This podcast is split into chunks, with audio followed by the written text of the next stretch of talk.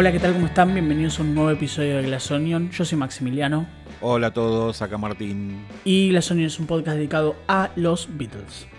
Bien, Martín, bueno, tenemos varias cosas. Hoy es- ya te lo vendo yo. Hoy es Beatles Mix 2. Te lo digo ya. Ah, bueno. Eh, ya te puse el título del capítulo. Eh, y una de las primeras cosas que tenemos para hablar y para discutir es que salieron nuevas canciones de Let It Be. Eh, hay como un nuevo... Que, me llamó la atención, no sé si vos te, te pareció algo raro así, pero viste que eh, yo pensé que iban a ser estas tres canciones como muestra y hace algunos días recibimos cuatro canciones más. Sí, de a poquito van, van largando y es como que van tocando diferentes, diferentes lugares, ¿no? Eh, tomas alternativas, algunas mezclas Sí, que ya se habían hecho, eh, algo del disco propiamente dicho, así que no, es, es un mix bastante variado. Exactamente, exactamente. Son cuatro canciones que se lanzaron hace relativamente par de días, fin de la semana pasada, del, del día que estamos grabando hoy.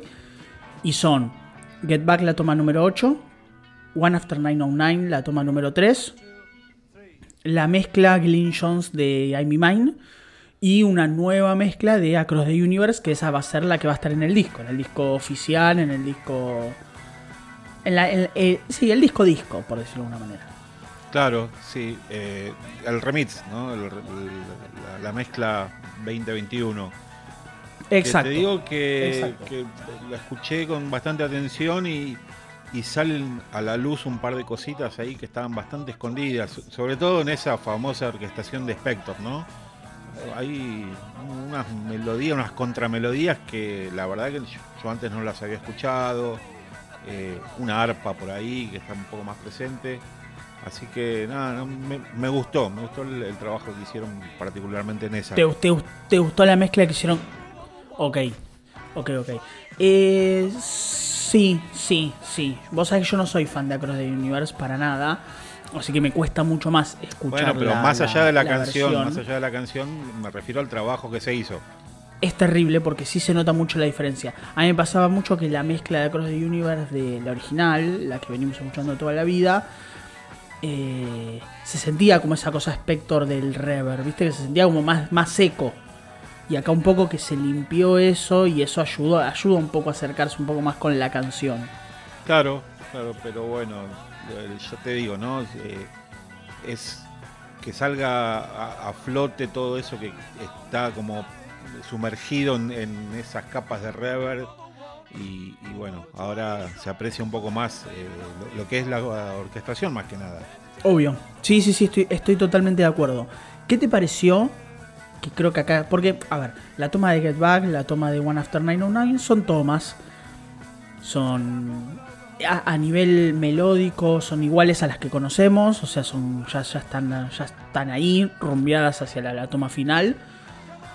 Pero bueno, tienen como cositas. En One After 909 se divierten un poco. Ya cuando ya se dan cuenta que la toma es falsa, se permiten relajarse, Paul medio que, que habla la canción, se empiezan a reír un poco más. Y Get Back tiene algunas cosas distintas. ¿Qué, qué, qué te parecieron?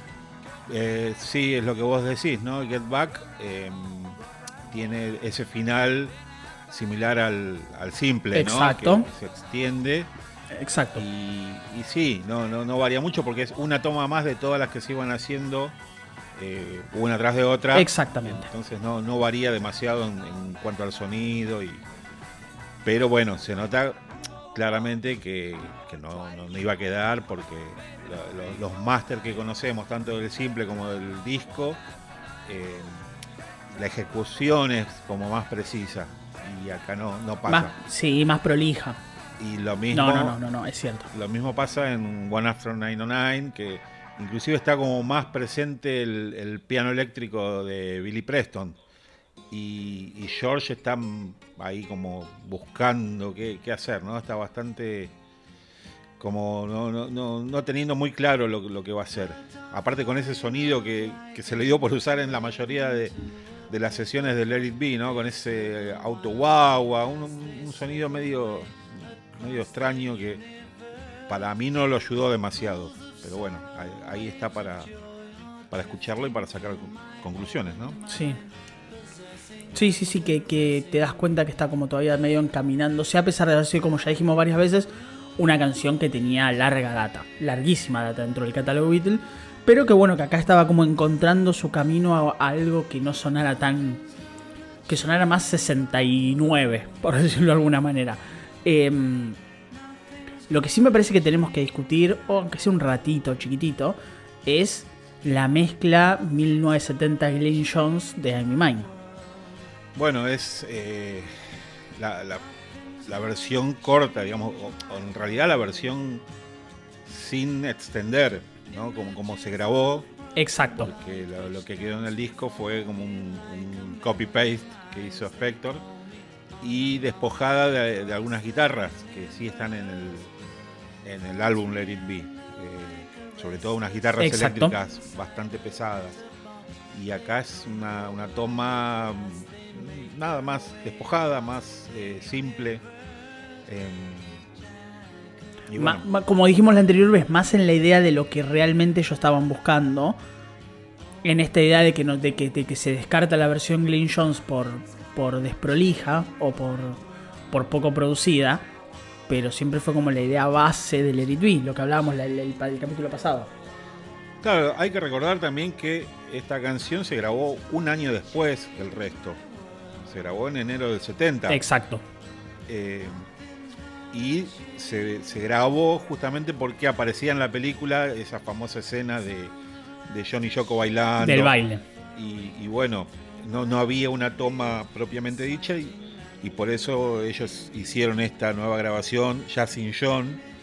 Eh, pero te das cuenta que aún un año después seguían con esa idea, ¿no? De, lo básico, de, sin trucos, sin sobregrabaciones, aunque hay, porque hay varias guitarras eh, sonando a la vez. Y, son, y son casi todas tocadas por George. Sí. Eh, eh, sí, y, Pero volvemos a lo mismo, pero sé, como que de alguna manera terminamos de entender también por qué rechazan la mezcla de Glenn Jones suena a poco la canción, suena a poco, por eso también esto que vos decís que es el copy-paste, el pegado y copiado que hizo mm, Phil Spector para estirar la canción, eh, termina dando un buen resultado, porque de alguna manera funciona, la vuelve más una canción, o sea, le, le da otro vuelo.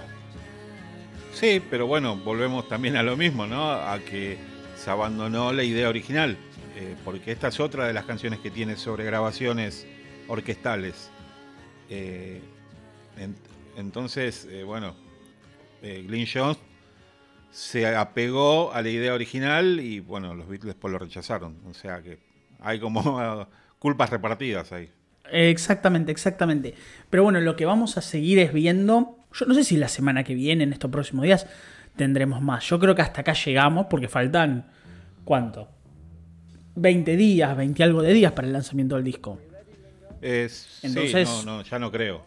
No, no, no. Yo no creo que veamos mucho más.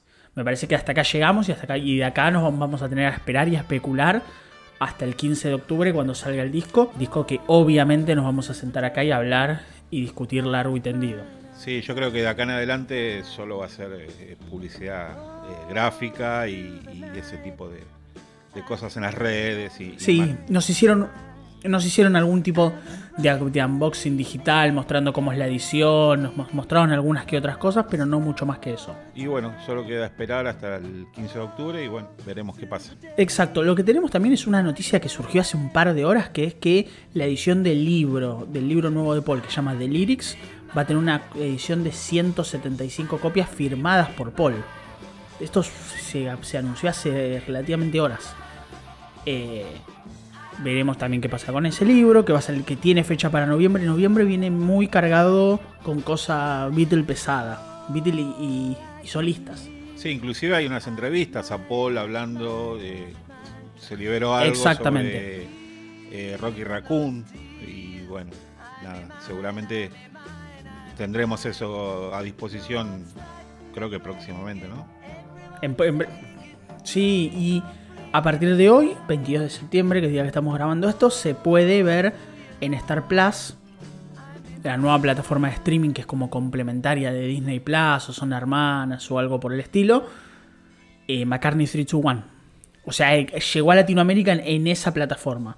Se había especulado en algún momento que podía aparecer en Disney Plus con esto de que Let It Be va a estar en Disney Plus. Pero bueno, nada. Se, confirmó que, que pasó a la, a, la, plataforma hermana, por decirlo de alguna manera. Bueno, buenísimo, que, esté todo disponible y se pueda ver eh, con una buena calidad y, y nada, eh, esperando el, el, plato fuerte que va a ser lo de Let It Be.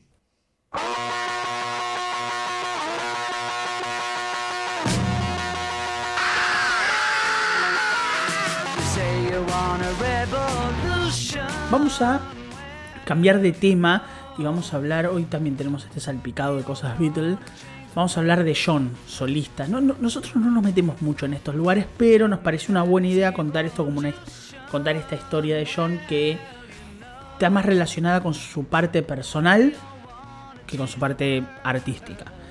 Y que es entender que John tenía una familia extendida que tiene una, tuvo una relación extraña con esa familia extendida.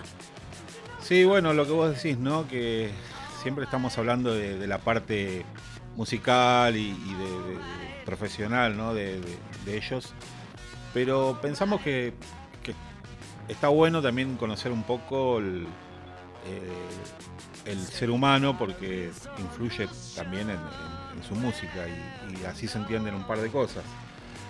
Y puntualmente surgió la idea de hablar de, sus hermanos, o medio hermanos, o no sé cómo, cómo decirlo. Sí, son, son medios hermanos, eh, medios hermanos, sí. Bueno, porque eh, es como que siempre se tuvo esa imagen, ¿no? De, John, el, chico solitario, criado por su tía. Eh, y resultó ser el, que más hermanos tenía. Eh, claro, claro, exactamente. muchos medios hermanos de parte de Alfred, papá de John, pero también de Julia. entonces, hay como, hay, tenemos como todos conocemos a una hermana de John que es como la más famosa, por decirlo de alguna manera, también la que más le gusta estar ahí, ¿no? Sí. Digámoslo también, digamos, también sincero, le gusta estar por ahí. Eh, que es Julia Bird. Eh, o no sé bien cómo se pronuncia. Que bueno, nada, es, es, es la media hermana de la media hermana de John, que de alguna manera fue la que más se encargó de hablar, de contar su vida, de contar que habló con John, que esto, que lo otro y que, insisto, está como más metida en el mundo Beatle, la periferia Beatle. Pero tiene otros hermanos, John. Claro, bueno, haciendo un poco de, background, ¿no? De, historia, hay que mencionar que, los padres de, John tuvieron una relación bastante tumultuosa, bastante eh, resistida, por, sobre todo por la familia de Julia, ¿no? Porque Alfred venía de una familia eh, desmembrada. Él tenía sus hermanos mayores y, bueno, nada, él estaba como a la deriva. Eh, se relaciona con Julia y, también hay que recordar que, estamos hablando de una justo la época donde estalla la Segunda Guerra Mundial. Eh, Exacto. Alfred eh, trabajaba en, los barcos que zarpaban ahí de Liverpool y, era así, ese tipo de relación, ¿no? De, estar un, par de días con Julia y, zarpar y volver. E irse. Sí. Y bueno, durante uno de esos viajes es cuando nace John, eh, como todos sabemos, 9 de octubre del 40, y él lo conoce recién en noviembre. Eh, y bueno, nada, siguió, siguió hasta esta modalidad de ausentarse por mucho tiempo y, las cosas no estaban bien eh, y la separación, estas separaciones prolongadas hicieron que, estén peor incluso. Y bueno, Julia, que era como un alma libre, comenzó a tener otras relaciones aún estando casada. Eh, casada con Alfred. Sí, sí y, ahí conoce a un soldado eh, por el año 42, o sea, dos años después del nacimiento de John, eh, llamado Taffy Williams. Y Julia queda embarazada, ya para el año 44. Sí. Bueno, lo que sucede... John ya tenía cuatro años. Sí, sí, sí. no- Y bueno, lo que sucede ahí, imagínate en esa época, eh, todo el tema de prejuicios y, y demás, eh, había que ocultar es- esta, esta situación y, y ella es, Sí, porque era. Sí, bueno, nada, ¿no? El, el que dirán, el... el- el- com- sí, sí, obvio, obvio. eh, y bueno, Julia es, es enviada a, a otra ciudad donde finalmente nace una, una nena, una niña, eh, y es dada en adopción. A, los, a las seis semanas de, haber nacido es dada en adopción eh, a, una, a un matrimonio cuyo... eh, o sea, el hombre de la pareja era eh, un militar y, y bueno, ahí se le perdió el rastro por, por muchísimo tiempo. Em, bueno, la, la- la- Muchísimo, muchísimo sí, tiempo. Lo, lo- lo raro es que eh, esta bebé fue bautizada como Victoria y se le dio el apellido Lennon, pero no tenía nada que ver con, con, con Lennon porque era hi- hija de Julia y este, este hombre, ¿no? Este soldado. Y este hombre, Taffy Williams. Exactamente. Eh, y bueno, la- esta gente que la, adoptó le cambió el nombre y pasó a llamarse Ingrid. Y bueno, fue una. Fue un secreto familiar que, que John lo, descubrió muchísimo más adelante y pasó buena parte de su vida buscando a esta hermana. Eh, hay que decir que, bueno, este- este este militar eh, era noruego y, y se lo, mucho tiempo John hizo que la busquen por esa zona sin saber que, que ella nunca había dejado Inglaterra y que incluso vivía bastante cerca de- Exactamente. de, donde vivía su familia. De donde. de- exac- exactamente. El, el, em, el hombre se llamaba Peter Pedersen. Exactamente, sí. La persona que lo adoptó con la, la esposa llamaba Margaret. La nena se terminó tomando el nombre de Ingrid Marie Pedersen. Y fue criada en Crosby, Inglaterra. O sea, relativamente cerca. O sea, dentro del mismo país ya de por sí. Em, se enteró, John se enteró de esto, si mal no recuerdo, para el año 66. Que tenía una media hermana. O sea, se enteró cuando ya, era bastante grande, cuando ya había pasado más de 20 años del nacimiento. Eh, John nunca llegó a conocerla. Y ella se enteró cuando John ya había muerto. Eh, no, en realidad ella se entera antes, pero por eh, una cuestión de, no sé, de, respeto a su madre adoptiva, eh, dijo que había preferido callarlo y recién habló cuando sus padres adoptivos murieron y, en ese momento John también ya había muerto. Eh, o sea que la, noticia salió a la luz a, a mediados de los 90. Y, hay disponibles por ahí, inclusive algunas fotos de, de ella ahí en Central Park, en, en- en este lugar que, que está destinado a John, ¿no? Eh, junto a Yoko, dejando unas flores y, y bueno, eh, ahí es donde, donde surge esto. Eh, se le hacen varias entrevistas y, y ahí te das cuenta cuando la escuchás hablar que tiene un acento británico que no puede ser. O sea que no, Terrible. nunca Terrible, salió de terrible, Inglaterra y, y- y estuvo más cerca de lo que John creía y, y lamentablemente nunca la pudo encontrar. No, no, no, no. Y de hecho es verdad lo que vos decías, es verdad. Ella lo conoce porque ella dio una entrevista que yo ahora voy a citar ahora textualmente algo que dice, que es, tan pronto como me enteré de que John era mi hermano, empecé a como a coleccionar cualquier cosa acerca de él. Eh, y las escondía en mi habitación. Yo estaba tipo aterrorizada de que en el caso de que mis padres se enteraran eh, y ella sentía como que podía haber sido como una traición hacia sus padres adoptivos. Sentía que no me podía contactar con John mientras mi madre adoptiva estuviera viva. Y me sentía increíblemente... Yo sentía como una lealtad hacia ella. Em, entonces era como que e- ella sentía esa sensación de que, de que iba como a resentir la relación con sus padres adoptivos si ella intentaba de alguna manera encontrar alguna forma de contactarlo a John. Em, así que, nada, es una historia bastante, bastante, bastante difícil, bastante triste. Sí. Porque de hecho John, John se sabe que John intentó bastante, bastante tiempo ubicar a, esta, a esta hermana.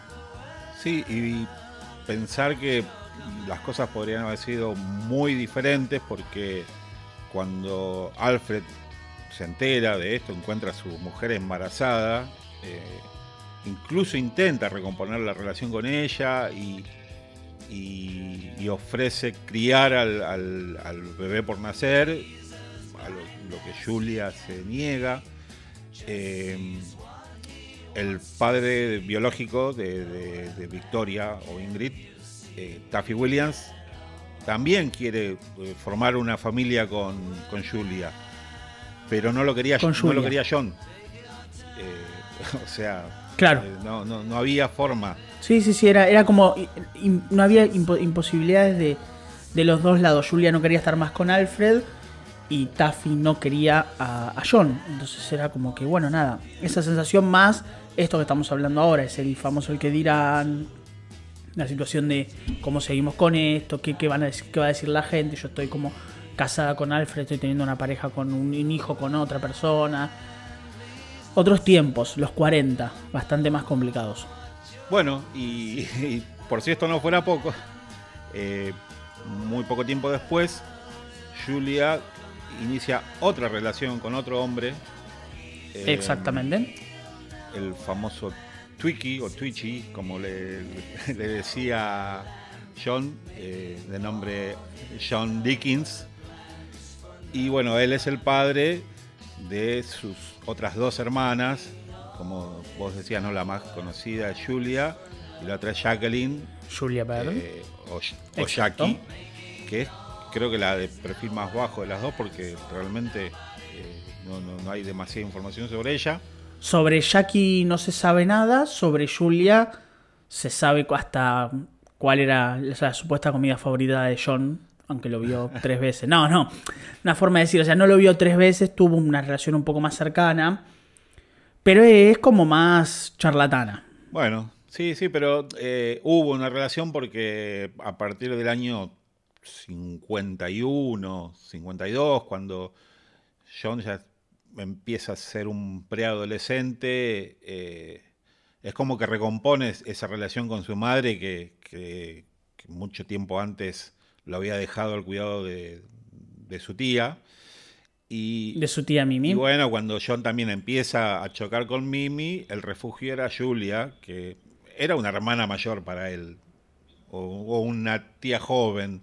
No, no, no cumplía ese, Exactamente, sí, sí, sí.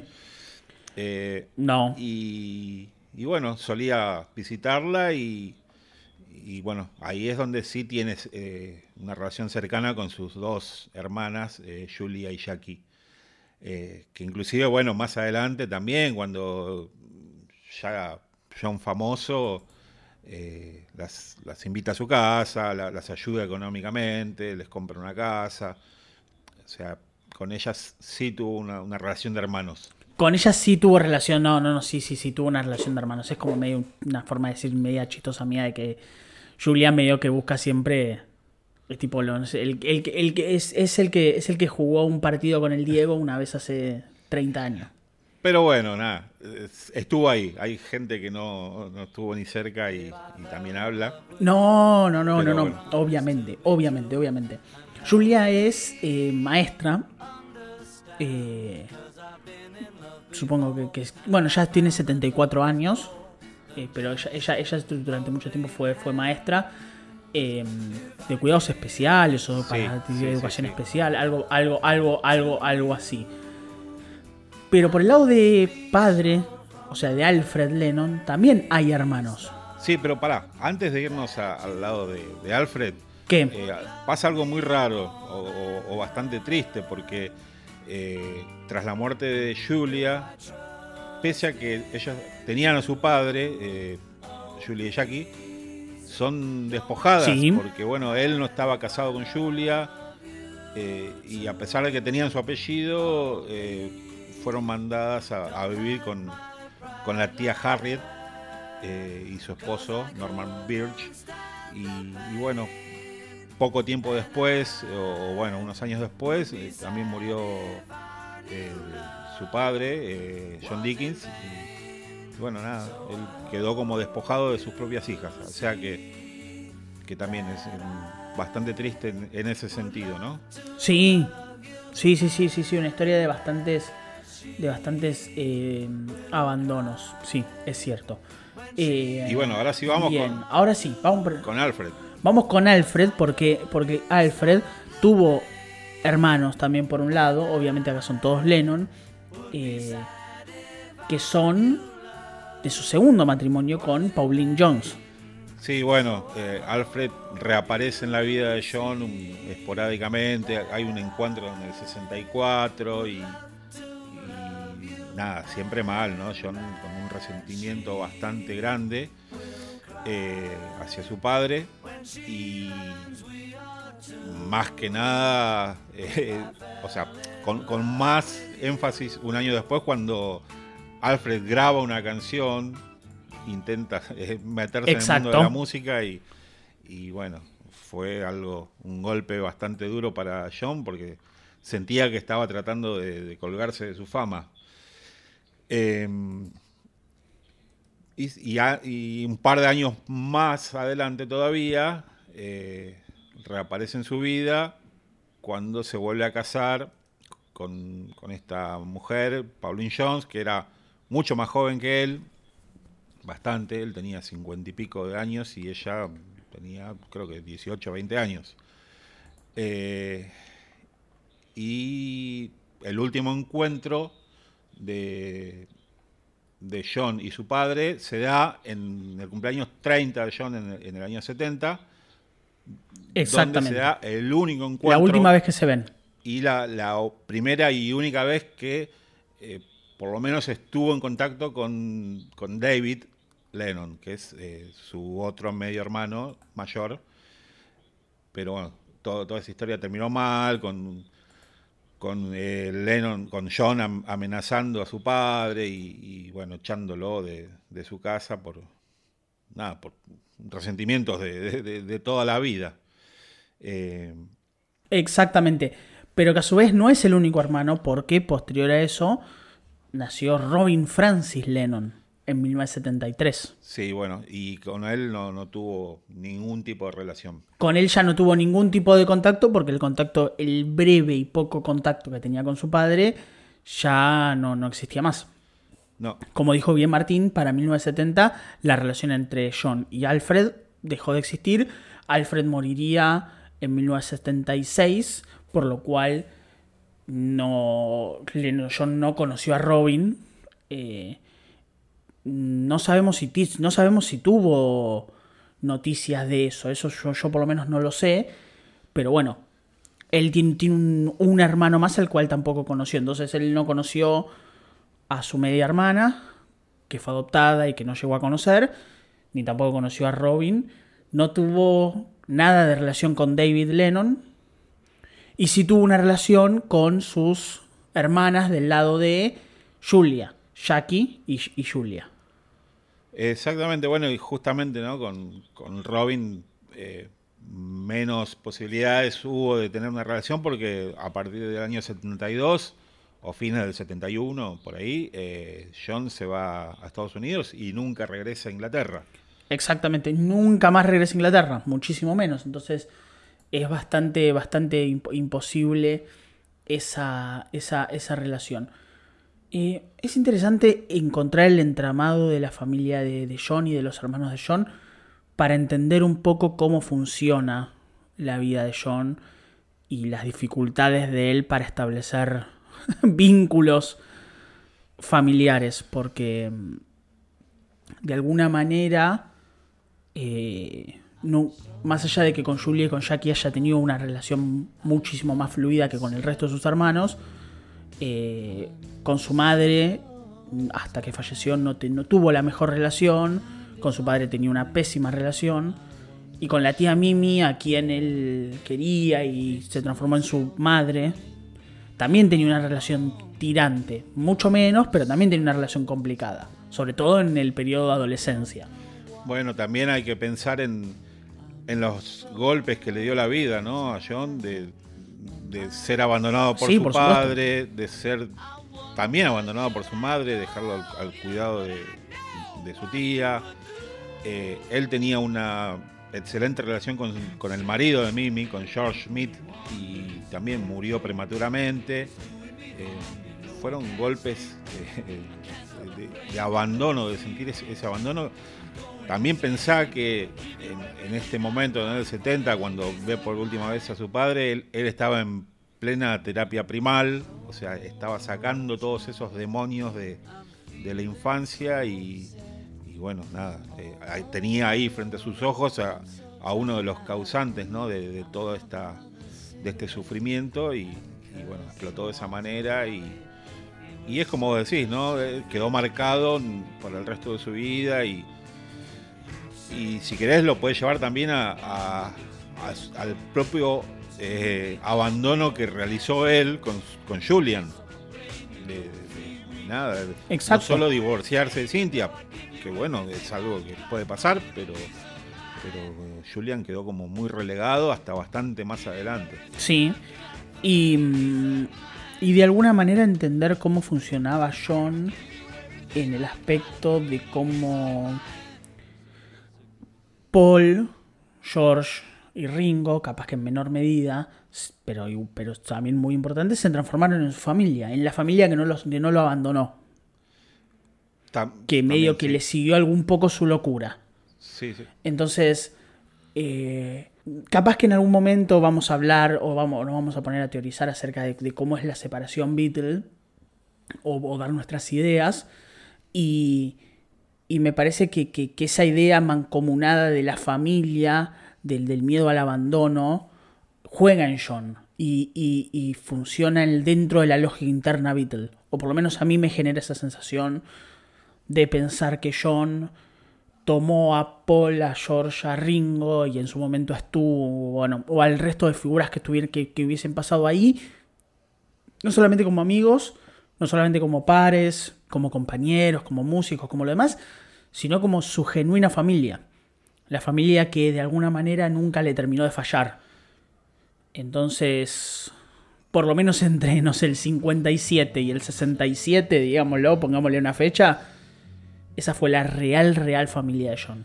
Y, y un poco ahí se entiende el, el- mecanismo de cómo, cómo opera él.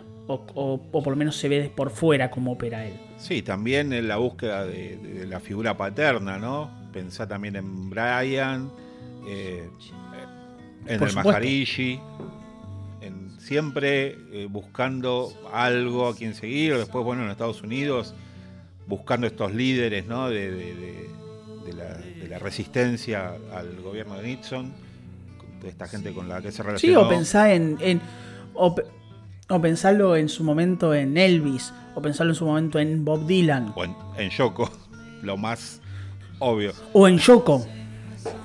O en Yoko. Entonces, siempre, eh, siempre necesitó ese compañero, ese lado, es, es- es- ese lugar en donde él poder descansar un poco y donde sentirse validado. Porque es algo que lamentablemente en su familia no, no pudo lograr del todo. Entonces, un poco que, que estas relaciones y que saber un poco sobre esto de John nos permite entender un poco cómo gira este, este universo. Sí, y bueno, y lo, lo paradójico, ¿no? Que cuando él alcanzó una madurez en todo sentido, eh, intentó remediar eh, todo esto que le había pasado eh, con Jean y, y nada, a él le dedicó 24/7, como se suele decir, hasta, bueno, el trágico 8 de diciembre. Eh, pero bueno, ahí era como que él estaba tratando de, hacer las cosas bien y, de darle a él, a, a su segundo hijo, todo lo que no había recibido Julian y no había recibido él mismo de su familia. Exacto. Y bueno, nada, nos parece interesante contar esto como para que ustedes más o menos entiendan de dónde vienen. De dónde vienen algunas. De dónde vienen algunas actitudes, de dónde vienen algunas cosas, donde viene un poco la historia de John, para entender un poco quién es muy breve, explicándolo así muy rápido como para poder entenderlo, para que ustedes sepan quiénes eran los hermanos, cómo funcionaba, cómo, cómo, cómo era la lógica interna de la familia Lennon, que obviamente era súper, súper complicada, lamentablemente para, para John y para todos el resto. Sí, bueno, el tema familiar de, John, eh, o sea, su familia ocupó un lugar muy importante, de hecho, él tuvo como más relación con sus primos, eh, que, con estos hermanos o medio hermanos, ¿no? Porque hay muchas historias de, él, del famoso tío dentista que le regaló las 100 libras, y, bueno, siempre hay esa familia que parecía ausente, pero que siempre estuvo dando vueltas y que, que lo, marcó. De la misma manera con Paul, ¿no? Pero son personalidades, personalidades distintas que, que hicieron encargar la vida de otra manera. Eh, Paul ante la adversidad eh, se armó de valor y, salió a pelear y, John también a pelear, pero de otros modos.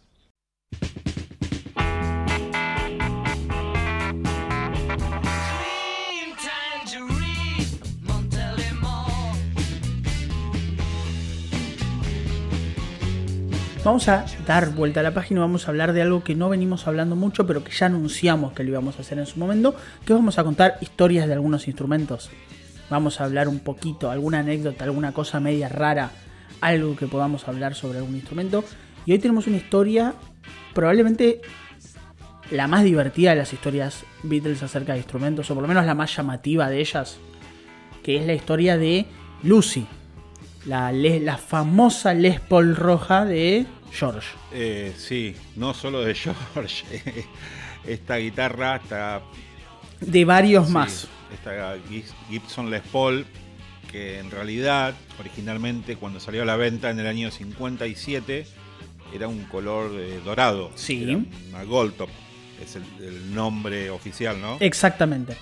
Y bueno, fue pasando de mano en mano hasta que cayó en, en, John Sebastian, el miembro de Loving Spoonful, una famosa banda. Eh, y bueno, la tuvo mucho tiempo, le gustaba mucho esta guitarra, eh, hasta que en un, durante una gira tuvo un problema con su amplificador.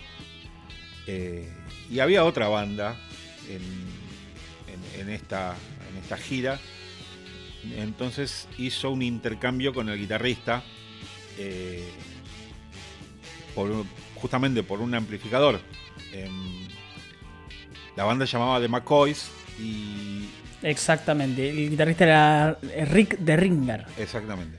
Y bueno, él, también supo apreciar el instrumento y le gustaba mucho. Y, pero bueno, pasó que ya tenía un, casi una década de uso y, tenía algunas, algunas imperfecciones. Entonces se le ocurrió que podía hacerle unos retoques y muy cerca de donde él vivía estaba la fábrica de Gibson. Así que la envió ahí y decidió hacerle un cambio en, la parte estética y pintarla de este color rojo cereza, Que, no era un, color de, oficial para este tipo de guitarra. No. Pero que venía siendo, que venía siendo oficial en las CCG. Las famosas guitarras CCG, las de. Las de. ¿Cómo se llama? De Angus de, de, de, ACDC. Claro, Angus, Angus Young de ACDC fue el, modelo que usa siempre. Que George lo usaba, por ejemplo, en, en la época de, de, Revolver. Eh, y bueno, eh, se le hace este cambio y y bueno, este, este guitarrista decidió que ya no era lo mismo, no le gustaba como, como sonaba. Eh, él, según palabras de The Ringer, él dijo que la guitarra no solamente le habían, la habían pintado y pulido, por decir una manera. Él como que sentía que le habían, le habían tocado el alma, más o menos. Como que, como que no podía hacer lo mismo que hacía antes con la guitarra. Claro, bueno, entonces decidió que se iba a deshacer de la guitarra y la vendió. Eh, y tuvo un comprador ilustre poco tiempo después, que fue Eric Clapton. Y, y bueno, así fue como Clapton la tuvo un tiempo, no la usó demasiado en realidad. Mínimo. Y en agosto del 68 se la regala a George. Exacto. Clapton, de hecho, se fue a la SG. Bueno, es, bueno, Clapton para volver al. ha, para volver tocado una cantidad de, guitarras impresionante. Eh, bueno, cuestión que, que, los Beatles estaban en plena grabación del álbum blanco y, George recibe esta guitarra, la usa en Not Guilty. Eh, inclusive hay notas de Mal Evans que, que, solía escribir una columna para el Beatles Monty Book, esta, esta publicación del fan club eh, diciendo que, George estaba grabando esta canción con Lucy. Ahí la nombra por primera vez eh, como Lucy. Eh, ¿Sabes por qué se llama Lucy? No. ¿No sabes? ¿Por Lucille? Por Lucille Ball. Por Lucy. Por Lucille Ball, sí, ya me imaginé, me imaginé. Que bueno. La, la, actriz de. Que, era pelirroja. pese a que no se notaba, porque bueno, su, su programa I Love Lucy era blanco y negro en aquella época, pero bueno, eh, se sabía que era pelirroja y, y, por el color rojo de la guitarra, George la bautizó como Lucy. Eh, esta costumbre, ¿no? De, bautizar instrumentos, como, como Rocky, la, como Rocky. Eh, y bueno, George la tuvo mucho tiempo. Se usó en el solo de, Muchísimo de My Que tocó Clapton. Eh, aunque se había dicho, primero se había dicho que, Clapton tocó el solo y se la regaló a George como agradecimiento por, por haberlo dejado tocar. Pero en realidad no pasó eso porque el regalo fue como un mes antes de la grabación de, este solo. Eh, así que bueno, nada, se, se, desmiente esto. Y George la utiliza, la, la, la vuelve a traer a las sesiones de Get Back Let It Be. Nosotros cuando en noviembre nos sentemos de vuelta a ver la película, vamos a ver a George usar principalmente dos guitarras. La Lucy, o sea, está el Spol roja, y la famosa Fender Rosewood, la Telecaster. Son como básicamente las dos guitarras que más utilizó en esa época. A grandes rasgos. Hay otras, pero digamos, pero a grandes rasgos son esas dos. Em, George se llevó esta guitarra a la famosa gira con de, de and Bonnie. También, sí, sí. Entonces es una guitarra que George de alguna manera utilizó muchísimo tiempo, entre el 68 y principio de los 70, fue una de sus guitarras más usadas. Sí, sí. Eh, ya en su etapa solista también. Y, bueno, acá es donde ocurre el, hecho más loco, más... Mágico. Mágico. Porque... Absolutamente mágico. Bueno, George sufre un robo su casa eh, en Beverly Hills. Y una de las en Beverly Hills. Una de las cosas que se roban. En el año 73. Claro, y una de las cosas que se roban es esta guitarra. George cuando se entera, eh, se pone muy mal. A George le roban la guitarra, a George, a George le roban la guitarra porque estaba abajo de la cama. Abajo de su cama. Bueno, mirá, a George le robaron muchas guitarras porque hay otras que están desaparecidas, como no sé, la segunda Rickenbacker de 12 cuerdas, la, que vemos en los shows de Japón del 66, también fue robada y así unas cuantas. Y, a esas, esas, otras guitarras mucha importancia no les dio, pero esta sí, porque había sido un regalo de, su amigo y, le tenía un cariño especial. Lo que hizo fue mandar a Mal Evans a, hacer una especie de investigación, ¿no? Un, recorrido por las tiendas de música, por las casas de empeño, por cualquier lugar donde podría haber terminado esta guitarra, que obviamente iba, iba a ser vendida. Eh, obviamente. Eh, bueno, finalmente da con un lugar que había comprado esta guitarra eh, de dudosa procedencia pero ya la había vendido. Eh, pese a que este, este, tipo de tiendas cuando compran un instrumento usado tienen que tener un tiempo prudencial por si hay algún reclamo y bueno, ellos no lo hicieron, la vendieron enseguida. Eh, y acá es donde más se complica la cosa porque el comprador era un mexicano eh, llamado Miguel Ochoa, que había Sí. estado en Estados Unidos, en la casa de un amigo estadounidense, y bueno, compra la guitarra, le- le- la ve, le gusta, se la compra, y sin saber, ¿no? Obviamente. Eh, cuando la- los, Y George quería la guitarra. George no estaba. No estaba destinado a querer perder la guitarra. No estaba interesado en perder la guitarra. Que, que incluso es lo que vos decís, llama la atención un poco. Que, se- que, que haya estado tan obstinado en recuperarla. Pero hay algunas puntuales, ¿eh? Pensá también en la dúo Jet, la Gretsch, que, que se la había regalado a Klaus Burman y después se la pidió años después. Eh, hay, hay algunas que se ve que fueron muy importantes para él y, y las quiso tener. Eh, pero bueno, volviendo, eh, esta gente de, de- esta tienda de, música le facilita a Mal Evans la, la- dirección, el teléfono de- del comprador, pero claro, este, este hombre, Miguel Ochoa, dio el teléfono de su amigo, entonces a él es a quien lo, lo- lo llaman y, y él explica la situación, ¿no? Eh, y bueno, Un guitarrista llamado Mark Havey. y, y bueno, eh, el propio George es quien llama por teléfono reclamando su guitarra. Y después de, de- de una serie de explicaciones, eh, terminan eh, contándole cómo fue la situación y que, que su guitarra está en Guadalajara. Eh, George también habla con Ochoa y se ofrece a enviarle dos guitarras Les Paul para que él elija eh, con cuál se quería quedar a cambio de, de la guitarra, de, de la- de- de su guitarra. Eh, y bueno, Ochoa aprovechó la ventaja que tenía y se quedó con las dos y, y le devolvió a, a Lucy. Se quedó. Exactamente. Una de las dos Les Paul se sabe que es una Sunburst. O sea, una que tiene como la, la- la trama de sol. Por decir una manera. Claro, Como eh, si fuera un sol media naranjada, amarillenta. Claro, un degradado por- de, Para explicarlo de alguna sí, manera. de rojo, naranja, amarillo. Exactamente, exactamente. Eh, es una historia espectacular por varias cosas. Primero, principal, porque no.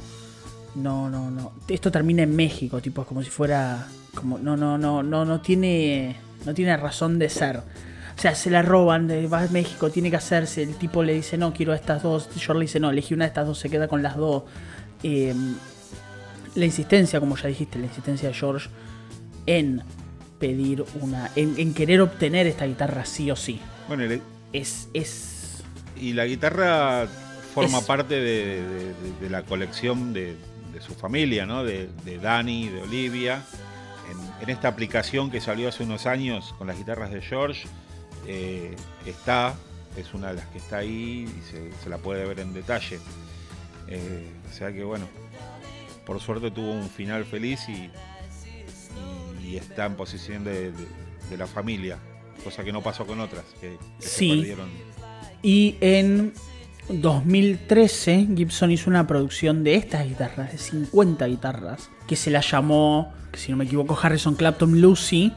Les Paul hizo 50 ediciones a través de un escaneo, le hizo un escaneo, buscó los detalles, buscó las cositas e hizo réplicas exactas, exactas de la misma guitarra, que solamente se vendieron 50 ediciones. 50, cincu- sí, 50 ediciones, por decirlo de una manera. Mira vos, qué bueno. Eh, Eh, así que es, es una historia bastante, bastante interesante. Eh, de una guitarra que, que, bueno, igual insistimos, George usó, uti- us- utilizó bastante. No, no fue cosa de, de- de muy poquito tiempo. eh. sí, inclusive en, en esas fotos que hay de, de la grabación del álbum Abbey Road, también se lo ve a él con, con esta guitarra y, y bueno, es la que dominó este periodo final y, y el inicial de su carrera Sí. solista. Exactamente. Por eso les decimos como que si ustedes vamos, ahora que vamos a ver la película de Let It Be, vamos a tener dos guitarras principales.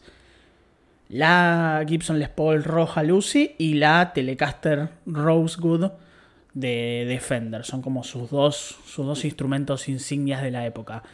Y, y es, es una linda guitarra. o sea, nosotros que nos gustan las guitarras, es una linda guitarra. es una Gibson Les Paul, o sea. Obviamente.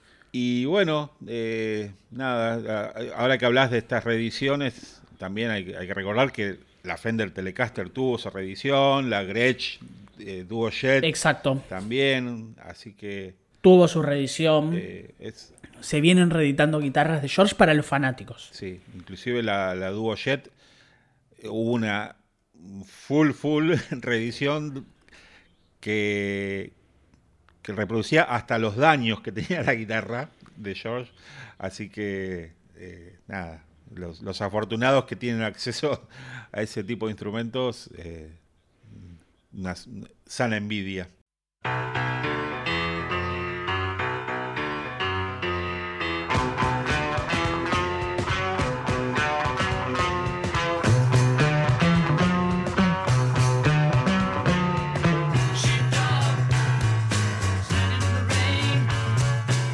Tenemos algo más que es algo que nosotros estuvimos anunciando en redes sociales, que lo vamos a hacer ahora para, para, ir ya terminando el episodio de hoy, el Beatles Mix volumen 2, o si esto fueran los Traveling Wilbur sería volumen 3. Eh, hicimos un QA, o sea, preguntas y respuestas a través de la cuenta de Instagram de Glasonio, Glasonio BP en Instagram. Y nos mandaron algunas preguntas que vamos a empezar a responder. Esto vamos a hacer, si, si, si, si gusta, lo hacemos seguido esto. Porque, porque está bueno para tener un poco de interacción y para ver qué quieren saber, a ver, la, los- la gente que nos sigue. Recuerden que nos pueden seguir en el Instagram, GlasonionBP, y si nosotros subimos las cajas de preguntas, probablemente algunas veces lo hagamos directamente acá, como para divertirnos también un rato nosotros y que ustedes escuchen lo que tenemos para decir de las cosas que nos preguntaron. Tengo, te- voy a hacer, van a ser todas anónimas, así no, no, no escrachamos a nadie, no va nadie preso. Em, la primera pregunta es, ¿qué les parecen las ediciones de Capitol? O sea, está hablando de las ediciones estadounidenses de los discos de los Beatles. Eh, ¿Respondo yo primero? Yo, no, yo respondo primero yo si querés. Sacando Magical Mystery Tour, que es un gol de mitad de cancha en el minuto 90, el resto hay que tirarlo a la basura. Eh, Polemiquísimo. No, no, no, no sé. No, no sé si hay que tirarlo a la basura, pero es, es, es difícil y a nosotros nos cuesta más porque nosotros estamos educados a la discografía inglesa. sí, Me parece que la pérdida de la cronología oficial y, los mez- y las mezclas de canciones eh, complican un poco la situación. O por lo menos a uno le genera esa disonancia de, no sé, encontrarse con I Wanna Hold Your Hand al lado de... I Saw Her eh, no sé. Please Please Me. O I Saw Her Standing There. O sea, entonces es como ese tipo de cosas. Hay mucha diferencia entre las dos cosas, aunque parezcan que sonoramente están en el mismo lugar. Ya una se grabó con cuatro pistas y la otra con dos. o sea, hay un salto. Sí, bueno, a ver, como, como objeto, como cosa, a mí me parece bueno en el sentido de, de- de, Sí. bueno, del material. Eh, la idea no, porque eh, lo que hizo Capitol fue desmembrar todos los discos de los Beatles y con un afán comercial más que nada, ¿no? O, o realmente con el único afán.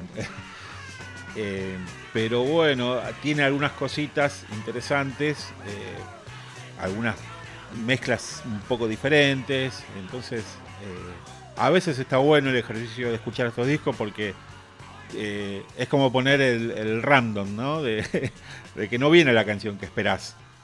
Sí, Eh, No, exacto. Y que además, eh, también un poco de alguna manera uno puede llegar a entender que, que, que te acerca a cómo, lo, cómo Estados Unidos recibe a los Beatles. Y por qué quizás cuando uno ve o escucha algún recital del 64, se da cuenta que canciones del 62 eran recibidas como novedades. sí, Porque para ellos eran Sí, sí, sí, novedades. sí.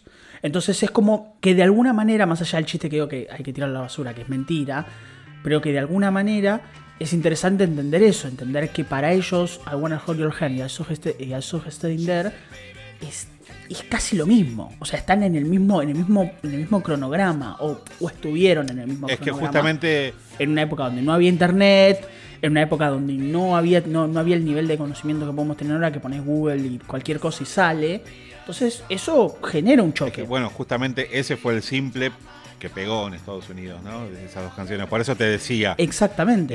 Eh, y lo que vos decís, ¿no? De, de ver cómo ellos lo recibían y ponerte en situación en, en otras historias que ya la hablamos por acá, por ejemplo, la famosa anécdota de Brian Wilson diciendo escuché Rubber Soul y me cambió la vida.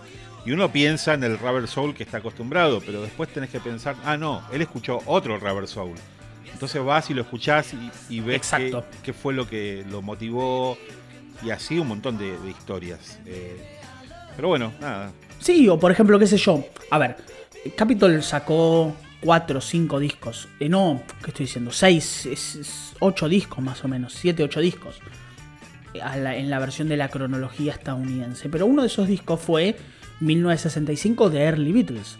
Que tenía Love Me Do, Twist and Shout, Anna, Chains, Boys, Ask Me Why, Please Please Me, Peace I Love You, Baby To You, Taste of Honey, Do You Want to Know a Secret. O sea, tenía casi, casi, casi entero Please Please Me, pero desordenado. Y lo sacó en 1965. Claro, lo que pasa justamente con este disco es que al principio Capitol no tenía los derechos. Eh, eran de, de Exacto, formaban parte de VJ. Y cuando los recupera, ahí es donde los tiene que sacar en, en ese momento, porque bueno, era lo que había que hacer. Pero bueno, lo, lo de la discografía Exacto, americana es un tema muy interesante y muy extenso. Eh, de paso, tiro chivo en la, en la revista Glass Va a Onion. tener capítulo propio. No, y en la revista Glass Onion hicimos unas notas, pero mm, que llevaron páginas y páginas explicando todas las variaciones que hay sobre los mismos discos, más que nada los de VJ, que, que eh, que son muchísimos. exprimieron las pocas canciones que tenían de mil maneras posibles. Así que eh, sí, seguramente en algún momento habl- hablaremos de manera más extendida de, de estos discos. Sí, y no se olviden que las mezclas de algunos discos estadounidenses, o sea, algunas ediciones de discos estadounidenses, tienen versiones mono y estéreos incorrectas. Entonces eso las vuelve un poco valiosas a los que nos gusta un poco la minucia. A los que nos gusta darnos cuenta de que esta mezcla es distinta que la otra. Y hay cosas bastante diferentes, por ejemplo, I'll Cry Instead de A Hard Day's Night eh, es más larga, la versión estadounidense. Tiene una edición a lo I'm Me Mine, donde se repite un- una vez más todo. El- Y una, una vez más todo. claro, Exacto. hay una, una mezcla de Penny Lane con el final, con el- la trompeta piccolo, eh, haciendo el- una frasecita más cuando ya la canción había terminado. Ese tipo de detalles que, bueno, no, no cambian demasiado, pero que, que para el que es así como bastante exhaustivo, suma. No, sí, es para, es para, es para la cosa minuciosa, para la cosa minuciosa. Pero en términos generales, nos- nosotros, o por lo menos nosotros dos, no estamos acostumbrados por la lógica interna de entender que nos criamos a base de la discografía inglesa, pero hay cositas rescatables. Y Magical Mystery Tour, golazo de mitad de cancha en el minuto 90, ganándole a los ingleses. O sea, mínimo, mínimo. Sí, pero bueno, justamente... Pero nosotros tenemos que meter una referencia, una referencia futbolística por Sí, capítulo, hay sí, que sí. meter una. Es que justamente nosotros, que somos argentinos, eh, las ediciones argentinas eran calcadas de las inglesas. Eh, o sea, es, es Exactamente. lo que conocemos desde siempre. Exacto. Después, a él sí lo voy a nombrar porque pero solamente porque nos pidió un saludo y nos hizo una pregunta. Pero Gianfranco en Instagram nos dijo, me, me mandan saludos. Saludos, Gianfranco. Saludos. Pero además nos preguntó cuándo, cuándo hay capítulo de Sgt. Peppers. Y pausa, en pausa está el capítulo de Sgt. Peppers. El capítulo de Sgt. Pepper va en pausa. Eh, va a salir, va a salir, obviamente, porque... eh, Va a salir, va a salir. Pero ustedes vean que nosotros somos selectivos, vamos mechando. Eh, Disco nuevo, disco de la primera etapa, disco de la segunda, ponemos solistas, un solista popular, un solista menos popular. Como que tratamos de generar una armonía interna para que no tirar toda la carne al asador, pero tampoco tenerlos esperando todos los días para hablar de Baby Road. Vamos como mechando. Sí, la idea también es ir por, por afuera, como justamente en este episodio, ¿no? De, de hablar de, de otras cosas, no siempre de la música, pero obvio que Pepper tiene que tener un episodio porque eh, es un disco muy importante, no solo en la carrera de los Beatles, en, en la historia de la música y, bueno, ya, ya le llegará su turno y no podemos decir cuándo, porque no lo sabemos tampoco. No, no, no. No, no, es que exacto, no lo sabemos. Acá tenemos preguntas y tenemos preguntas, otro tipo de preguntas. Nos preguntan de dónde somos, a qué nos dedicamos y si yo toco algún instrumento. Uno, yo no toco ningún instrumento porque no tengo ningún tipo de motricidad fina, como para empezar. Em, dos, somos de Capital. O sea, yo soy de Capital Martínez De de la, la provincia gloriosa de Buenos Aires. de provincia de Buenos Aires, la, provincia, la, la gloriosa provincia de Buenos Aires. ¿A qué nos dedicamos? No nos dedicamos a nada relacionado con, la- con el mundo Beatle. Martín es músico part-time y los dos trabajamos en Cosas. empresas, digámoslo. Cosas, en lugares. Em, pero si los dos somos de, somos de cercanos, o sea, yo soy de capital y Martín es de provincia de Buenos Aires, pero tampoco tan lejos, no es lejos, de acá nomás, de capital. Em, nos preguntan, ¿el talento de Paul es comparable con Mozart y Beethoven? Wow. No, Eh, No. No, porque no, no Para mí- compusieron Yesterday. exacto. Exacto. El día que Mozart y Beethoven hagan, el día que Mozart y Beethoven hagan Obladi Oblada, que vengan acá. Eh, eh, es difícil. eh, que empiecen a hablar. No, hablando en serio, es difícil. ¿Por qué?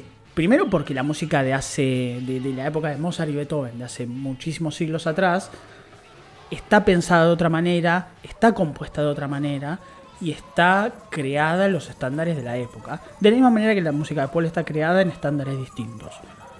No tenemos que olvidarnos que la música de Mozart y de Beethoven es una música compuesta para sin pensarse en, la en las grabaciones. No existía la idea de grabaciones. Existía la idea de que, esos, que los lugares donde se tocaran fueran de una manera, funcionaran de una manera y se reprodujeran de una manera. O sea, tenemos que entender la idea de algo que no se habla muy seguido, pero que hay que hablarlo, que es de la arquitectura en la música. Me voy a poner un poco serio. La arquitectura en la música es básicamente la idea de pensar que la música se genera alrededor de el lugar donde se graba. Y esto es algo que Mozart y en Beethoven era fun- fundacional y era la única idea, no te digo la única idea, pero sí la idea que primaba la idea de cómo tocar y cómo generar esa música. ¿El talento es comparable?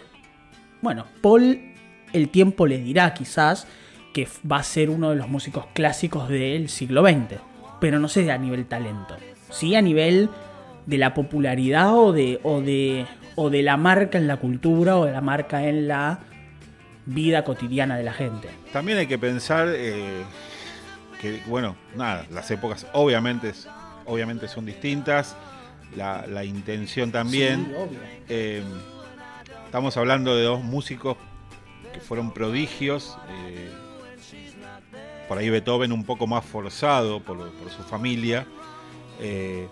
Pero hay algo que los distingue mucho y es que tanto Mozart como Beethoven en, su comienzo eh, escribían a pedido. O sea, ellos trabajaban para, para la nobleza y su patrón, digámosle de alguna manera, su jefe, les encargaba la- las obras que ellos deseaban. Y bueno, nada, componían maravillas. Pero siempre en ese sentido y, y- y dista mucho de, lo actual, porque bueno, cosas de hace 50 años podemos decir que son actuales porque forman parte del mismo movimiento de, la cultura rock, que es lo mismo hace 50 años que ahora, a grandes rasgos. Eh, Sí, a grandes rasgos, y- sí, obvio, te entiendo lo que. Paul eh, se mueve, como toda la generación, en otro ámbito, ¿no? En una cosa más personal y, y más liberada, pese a que hay presiones, obviamente, en este caso de las discográficas, eh, con otra libertad. Eh, y, y en cuanto a lo que decís del talento, yo creo que no hay manera de medirlo. Eh, no, no podés comparar una cosa con otra No, no, yo creo que no, no existe. pero que Paul es uno No. de los grandes de, de este siglo o del siglo pasado y, y este también. No, yo creo que no hay dudas. Sí, sí, obvio. No, no, no, no coincido con vos, pero es difícil de medir. Es difícil de medir, yo no creo que sea tan fácil de medir. Lo cual nos lleva a otra pregunta que es, nos preguntan, disco valorado, sobrevalorado e infravalorado de las carreras solistas, de los cuatro. No, no, no, no, no se especifica ninguna, o sea, ¿cuál nos parece sobrevalorado y cuál nos parece infravalorado? De John, de Paul, de Jojo, Ringo. Uno, no, no hace falta que digamos uno de cada uno. Eh, qué difícil. Un disco, a ver, sobrevalorado. Es que en realidad yo creo que las, las carreras solistas... Yo te digo uno. Es, es- es personal. es- Decime, decime. yo te digo, para mí, sobrevalorado. Imagine. Uf, ¿tú jugando fue una, una carta fuerte? Sí, sí, puede ser. Yo, yo igual tengo problemas con esto de, de la sobrevaloración. ¿Qué es la sobrevaloración? Eh, Y yo creo que, digámoslo, un, un disco que, que normalmente está mejor valorado y uno son- considera que no es para tanto. Vamos a hacerlo más, más, más sencillo, porque obviamente se pone en juego la subjetividad. Yo no soy fan de Imagine, personalmente. A mí no me parece un gran disco. Me parece flojo. Sí, pero yo, yo no sé si. Ahora en disco me yo no sé si está infravalorado. Tan, si está tan valorado el disco como la canción. Y para mí, para mí, para mí, no, para mí sí, eh. Para mí es un disco que, tipo, si te dicen. Está bien, es difícil con la discografía de John por todo lo que tiene, por, por lo poco que tiene. Pero es difícil, de, es difícil de graficar cuál es la valoración y cuál no. O sea, sí, es, es verdad, es difícil, pero ¿cuál sentís vos que por lo general está mejor valorado? Y vos decís, bueno, che, no, no sé si es para tanto. A mí me pasa con Imagine. Claro. Si querés juego más No, fuerte. yo lo que digo es que no sé si está sobrevalorado, si, si la gente valora el disco, por- porque yo creo que la mayoría de la gente no conoce el disco. O sea, conocen Imagine. Ah, bueno, bueno, puede Pero ser, ¿cuánta puede ser. gente conoce puede ser. Déjame, Inside? déjame jugar, déjame jugar un poco más fuerte entonces. A ver si puedo jugar un poco más fuerte. Silencio de radio. A mí me gusta mucho, a mí me gusta mucho. Pero, pero, Van on the Run no es tan, tan espectacular como otros discos de Paul. ¿Querés que juegue más fuerte? Jugué más fuerte. Ahí sí jugué más fuerte. Y bueno, yo no me puedo decidir por un sobrevalorado. Quizás también es el agotamiento. Pero por ahí un disco infravalorado, algo que por ahí no tiene el reconocimiento que se merece, para mí es George Harrison, el, el disco de- del año 78, que para mí es un discazo 79. y no, no, no, no tiene el reconocimiento que, se le- que merece. No, entonces no vas a dar un sobre un sobrevalorado. Yo voy a dar un infravalorado. A ver. Un infravalorado difícil. No pensé esto antes. Eh, Y vos sabías las preguntas, yo no las sabía. Sí, bueno, boludo, ¿querés, no, querés no que te juegue tarado. fuerte? Eh, ¿Querés que te juegue fuerte? a ver, a ver si juega, juega fuerte. juega McCartney. fuerte. McCartney, ¿qué te parece? ¿Sobrevalorado o infravalorado? Sobrevalorado. Mira, mira, mira. Uf. O sea, también Y bueno, me gusta. puedo entender, me porque es parece un disco a, a excelente medio disco. hacer. A mí me gusta, a mí me gusta, pero, muy- pero te digo, pero entiendo que sí. cosas muy para abajo. Y sí, puede ser, puede ser, puede ser que, está, que esté a medio a cocinar. Puede ser que esté medio a cocinar. Sí, sí, sí, sí, sí. Bueno, pero para, yo te digo uno que esté infravalorado y pienso en. No quiero decir el mismo que decís vos. Living in the Material World. Yo no sé qué tan valorado está ese disco. Me parece que tiene el suf- sufre la. El, el bajón que no, eh, no, no está a la altura de Dolphin más Paz. Entonces, Y, como que quedó ahí, un poquito corrido. Hay que pensar que la, toda la discografía de George no, no es tan popular como la de sus compañeros. eh, La de Paul. Sí, No. entonces es como que todos No, sus discos es cierto. no son tan conocidos y, y por ende no se les da el, el valor que ni, ni, ni se lo sobrevalora ni se lo infravalora. Quedan ahí en el medio, quedan en el medio, sí, es cierto, es cierto. Pero bueno, esta, esta fue difícil, eh, me costó. Tenemos un, un- dos más. ¿Cuánto tiempo, del, ¿Cuánto tiempo del día dedican a consumir música, podcast, películas o series, etcétera? En general, ¿Cuánto tiempo dedicas a consumir En música? general, eh, Sí. mira, te digo, últimamente escucho más podcast que música.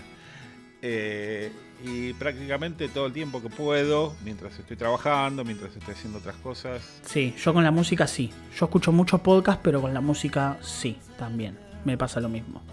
Mucha música cuando estoy trabajando, no tanta cuando ya no estoy trabajando, pero como viste que yo tengo esta cosa de que, de que, de que, de que me gusta me gusta estar en la, en la pomada, en lo nuevo, eh, los viernes los viernes me tomo me tomo siempre tiempo para escuchar los discos nuevos. Los viernes salen los discos nuevos en general. Y yo todos los viernes me tomo siempre un tiempito para ver qué salió y qué puedo escuchar. Y qué me llama la atención, qué no. Ah, mira, salió un disco de tal, tal, tal y tal. Entonces yo los viernes por lo general lo hago.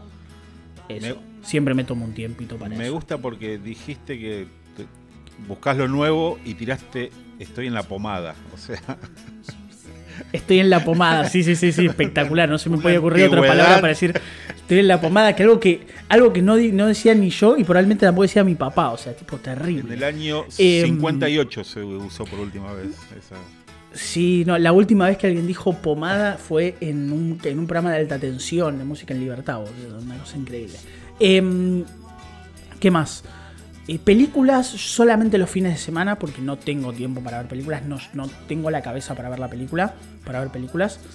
Series no miro, esto es algo personal, no puedo, me cuestan muchísimo, miro muy poquitas, muy, muy, muy poquitas. Eh, y podcast un montón, un montón, muchísimos. Bueno, yo películas las veo como series porque las voy viendo de a poquito. porque, por cuestiones de tiempo y lo que sea, o sea, me suele pasar eso. Eh, música en casa, muy difícil que escuche música. Generalmente siempre en la calle, viajando, trabajando. Eh, ya en, en casa, salvo que sea por algo puntual que estoy haciendo, no. Así que más o menos esa es mi, mi forma. Esa, esa es más o menos la respuesta. Y por último, tenemos una que la tengo que buscar, porque la tengo por acá, que es que más o menos enumeremos cosas que creemos que faltan, cosas Beatles o solistas que aún no se publicaron. O sea, cosas que nosotros creemos como que están faltando. Por ejemplo, digo un ejemplo, Beatles Cartoons, que es lo que me acá me, lo que me mandaron. Eh, ¿Qué falta? ¿Qué sentís vos que falta? ¿Solista o Beatle, eh? Cualquiera de las dos. mm, bueno, J Stadium, Sí, eso está grabado entero. Eso con está una grabado. buena calidad, como lo- los fragmentos que vimos en, en Anthology. Eh, no, no- Beatles Cartoon está sí, bien. sí, sí, sí. Y Beatles Cartoon está bien. no quiero caer en la de siempre, ¿no? Lo- el eterno reclamo de Carnival of Light, de Helter Skelter. Carnival of Light. Que no, no, ya está. Eh,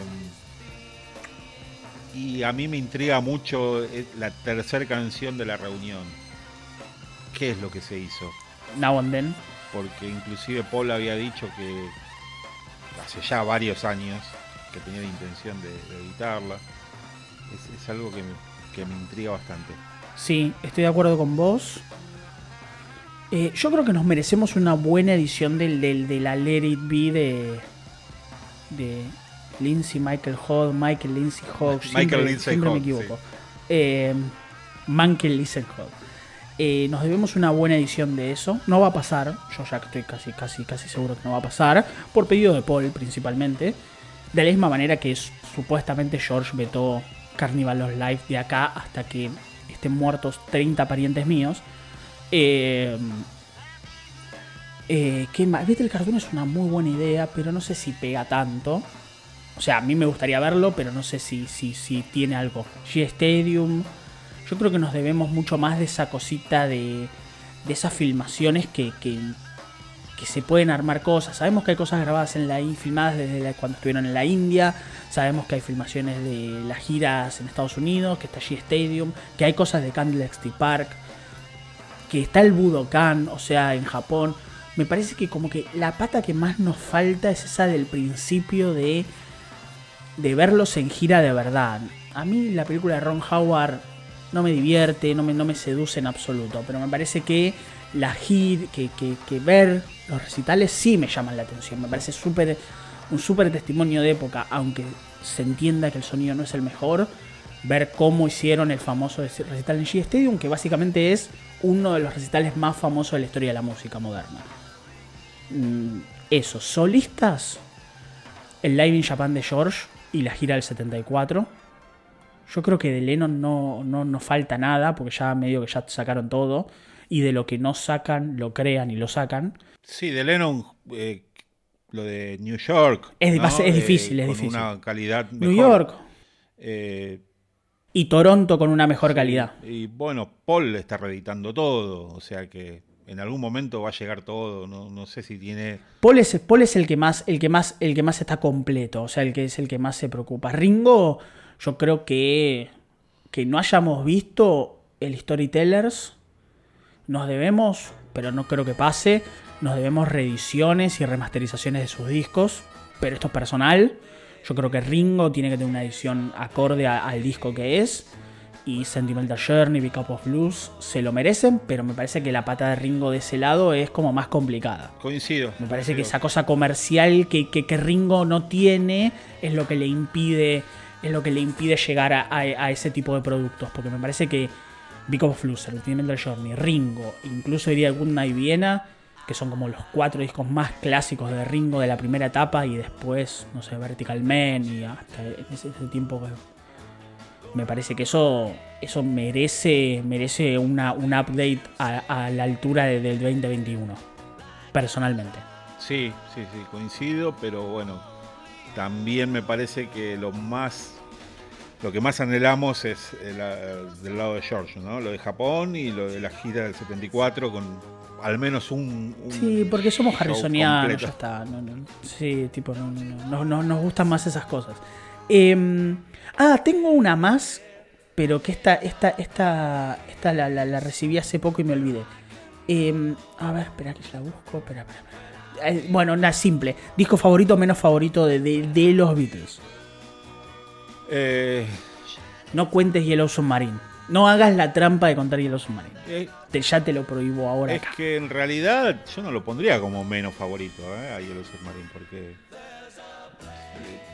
pese a lo corto tiene cosas interesantes. tiene Hey Bulldog. Tiene Hey Bulldog, tiene It's All Too Much. Pero bueno, a ver, favorito desde siempre es el blanco. Para mí. Sí, totalmente de acuerdo. No hay otra.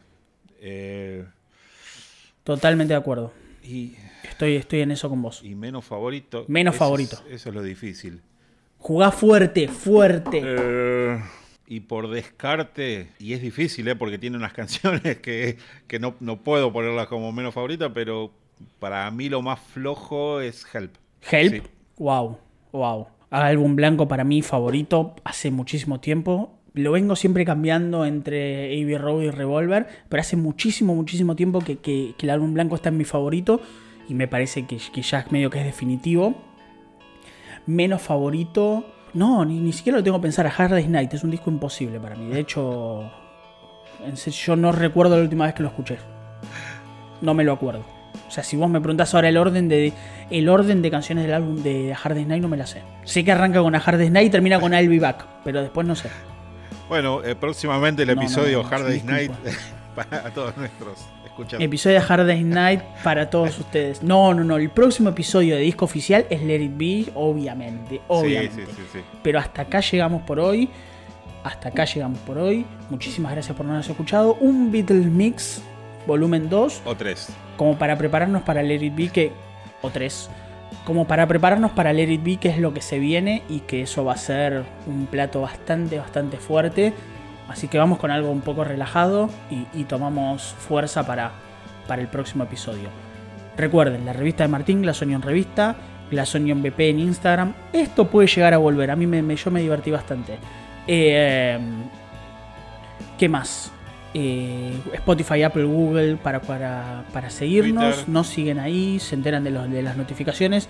Sí, que está ahí medio, medio, medio tirado. Pero bueno, el Twitter también está, que se Beatles Glass. y muchísimas gracias por habernos escuchado. MySpace, MySpace, Facebook, eh, Fotolog y, y el Messenger. nos pueden seguir y podemos chatear. Exacto, y podemos eh, chatear por ICQ eh, así que nada, muchísimas gracias por habernos escuchado. Yo soy Maximiliano. Chao a todos, Martín. Y nos vemos la próxima. Chau, chau. Adiós.